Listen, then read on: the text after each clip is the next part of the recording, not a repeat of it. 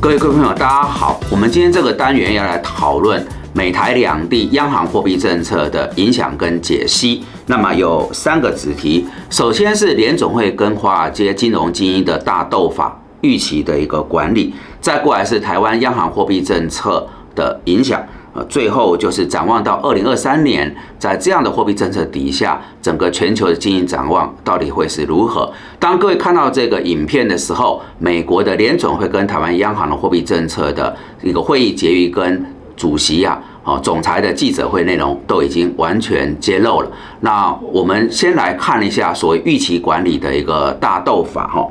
跟各位报告，请可能各位写在你的投资行事历。二零二三年联总会开会的日期分别是一月三十一、三月二十一、五月二号、六月十三、七月二十五、九月十九、十月三十一跟十二月十三。为什么要请各位把这个会议记呃会议的时间八次写下来？因因为在前一个影片我们提到，整个全年基本上就是通膨、联总会、好 CPI 这些数字在影响美股跟台股，所以这八天高度建议大家不要休假，也不要放松。只要你还有部位在资本市场，就是绷紧神经盯着这些相关的日期，它可能公布决策记者会内容的一个影响。那我们来对焦呃最新的这个联准会的状况，要先回顾一下前面这段怎么回事哈。呃，过去这段时间在联总会议的揭末期，整个洞见观瞻就是圣路易的总裁呃布拉德，他叫做鹰王，他活力很猛哈。他说，呃，市场低估了联总会要更积极打击通膨的一个决心。好，你们是其实意味着你们在挑战我们的意志了。就刚刚提到，呃，华尔街精英跟联总会意志中间的斗法，那他一讲，呃，美股就重创，所以。我想，除了鲍尔主席以外，圣路易总裁布拉德应该在明年啊，还是一个洞见观瞻的领导人，要保持对他言论的一个追踪。那么在十一月底啊，鲍尔主席在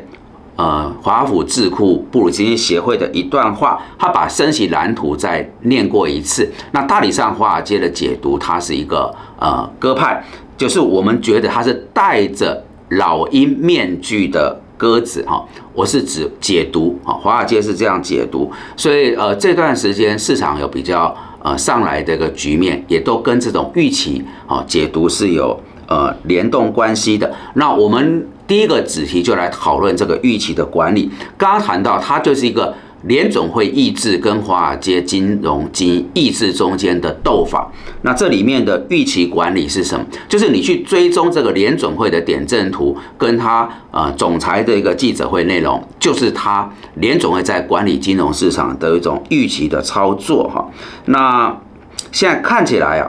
呃，以目前的局面，除非通膨的数据有明显的一个收敛，否则明年呐，我们还是在呃联总会。一个比较偏鹰派，比较用压制啊稳定物价的一个角度啊来做金融的判断。那我们提出一个评估，在二零二三年的联准货币政策应该可以区分成三个阶段。第一个阶段就是从啊此刻啊啊各位刚看到他的会议哈最新的公布，呃就是没有意外就两码哈，就是比原来三码略缓一点。那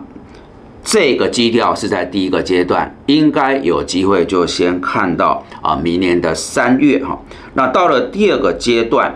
就是看明年整个上半年。上半年到六月底的时候，我们抓联邦利率约在五趴左右。那我也提过了，当五趴的联邦利率，我们的总体经济跟金融市场会如何反应？它是什么风貌？这个是要开始去沉淀跟思考。第三个阶段就是二零二三年的下半年，那到那个阶段，利率的变化应该是由通膨还有经济的情况来决定，很可能会是两个，一个就是。通膨有机会稍微更趋缓，但是经济也在面临衰退的压力，所以我们提出对于呃二零二三年联准会主导下它的路径图，它可能的一个利率三个不同阶段的一个情况。那现在哈，我要直白的讲说，这个市场，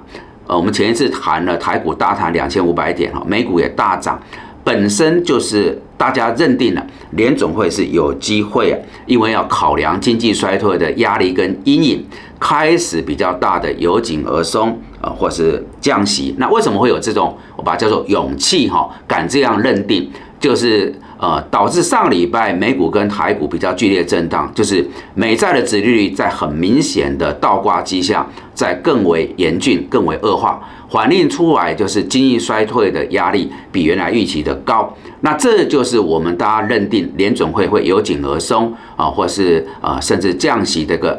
预期这个勇气的来源。但各位要理解，我在用这个字眼，它是预期，所以后面到底联准会是怎么定调的，还有。通膨是怎么回事？这个实际的数字才是关键。因为联总已经跟我们讲了，他要做的是根据数据来做当下的一个判断。也就是说，预期导致市场大涨，但是涨了大家开心了，还是得回到数据到底是如何，联总会是怎么来做判断。接着我们进入第二个子题，要来谈台湾的央行，呃。各位看，应该已经看到央行的一个决议哈。那我们先来看央行前面所发布的新闻稿。今年一到十月份，台湾平均的 CPI 年增率是三点零四帕。那主要是食物类、油料类、耐久性的消费品、家电、汽车等价格的上涨，所以 CPI 年增率是大概两个百分点。好，那刚才谈的这些面向是贡献了六十五趴。那央行总裁杨金龙先说，输入性通膨主要是来自于国际原物料价格的上涨。那台币。贬值啊，虽然增加了进口原物料跟能源的一个成本，但整体台湾的通膨还是可控的。那杨总裁也表示，美欧等经济体积极紧缩的货币政策。事实上，对台湾的经济跟物价、金融也有紧缩。这我回应一下哈，就我们一直有媒体啊，或是立委讲说，要不要跟着美国走这个强劲升息的路径？那事实上，杨总裁这一段已经回应了，他一说美国这么紧缩，台湾本身其实已经在紧缩了哈。这是一个我稍微提出一下评论。然后他也提到，呃，全球的终端需求，包括船产、消费性电子的商品需求快速降温。那么八月台湾的出口明显减缓，九月、十月则是负成长。那今年下半年全球经济放缓之后，能源油料价格又因为需求下跌而回落，这都有助于速率性通膨，嗯，压力的一个减缓。好，以上是杨总裁的发言，还包含央行的记者会内容。那我提一个判断，就是呃，大家都预估这一次央行是升半码，然后有一些认为是。呃，本次紧缩循环的最后一次的升息，好，那这就要去看哈，后续要看美国的通膨跟联总会的情况。如果美台两地，好，它的利差在收敛，这个对于台湾的资金的管控，还有台股就相对是正面。但是假设美台两地的利差还是扩大，还是比较大的一个落差的时候，可能呃外资啊。呃，离开台湾，啊，资金外流导致台币趋贬，这个还是一个大的方向。再来就是输入性通膨的压力，呃，在所难免。虽然杨总裁刚刚我们引用他说，下半年来讲，这个压力有趋缓。好，所以有关美台两地的央行货币政策，是我们今天的专题。应该也是明年各位在看总体经济跟金融市场很重要的角度。所以我们谈第三个，在这样的条件底下，二零二三年的经济啊金融市场展望会如何？严谨起见，不要谈个人观点，我们直接引用世界一些重量级的财经单位跟智库的一个最新的看法哈。那么 IMF 把二零二三年的全球经济下调到二点七趴。甚至有高达四分之一的几率认为全球经济会在两趴以下，而且明确的表示目前的经济还不是最坏的状况。好，这是 IMF 国际货币基金会。那世界银行把全球经济的成长预期，好从六月份的三趴下调到一点九趴，坦白讲是蛮大的一个下修，而且表示这是一个逼临危险的衰退。哈，各位刚刚这样听两个单位，其实用字都是比较。重头，那联合国贸发会则警告，如果先进国家不调整目前的紧缩政策，全球可能会陷入比较长时间的停滞，甚至会比两千零八年金融风暴更为严重的一个衰退。好，WTO 那则更新了世界贸易展望，指出美国的紧缩政策跟供应链重组的多重冲击，全球贸易在二零二三年会失去成长的动能，会有比较大幅的下降。好，这是国际重量级的财经机构跟智库的评估，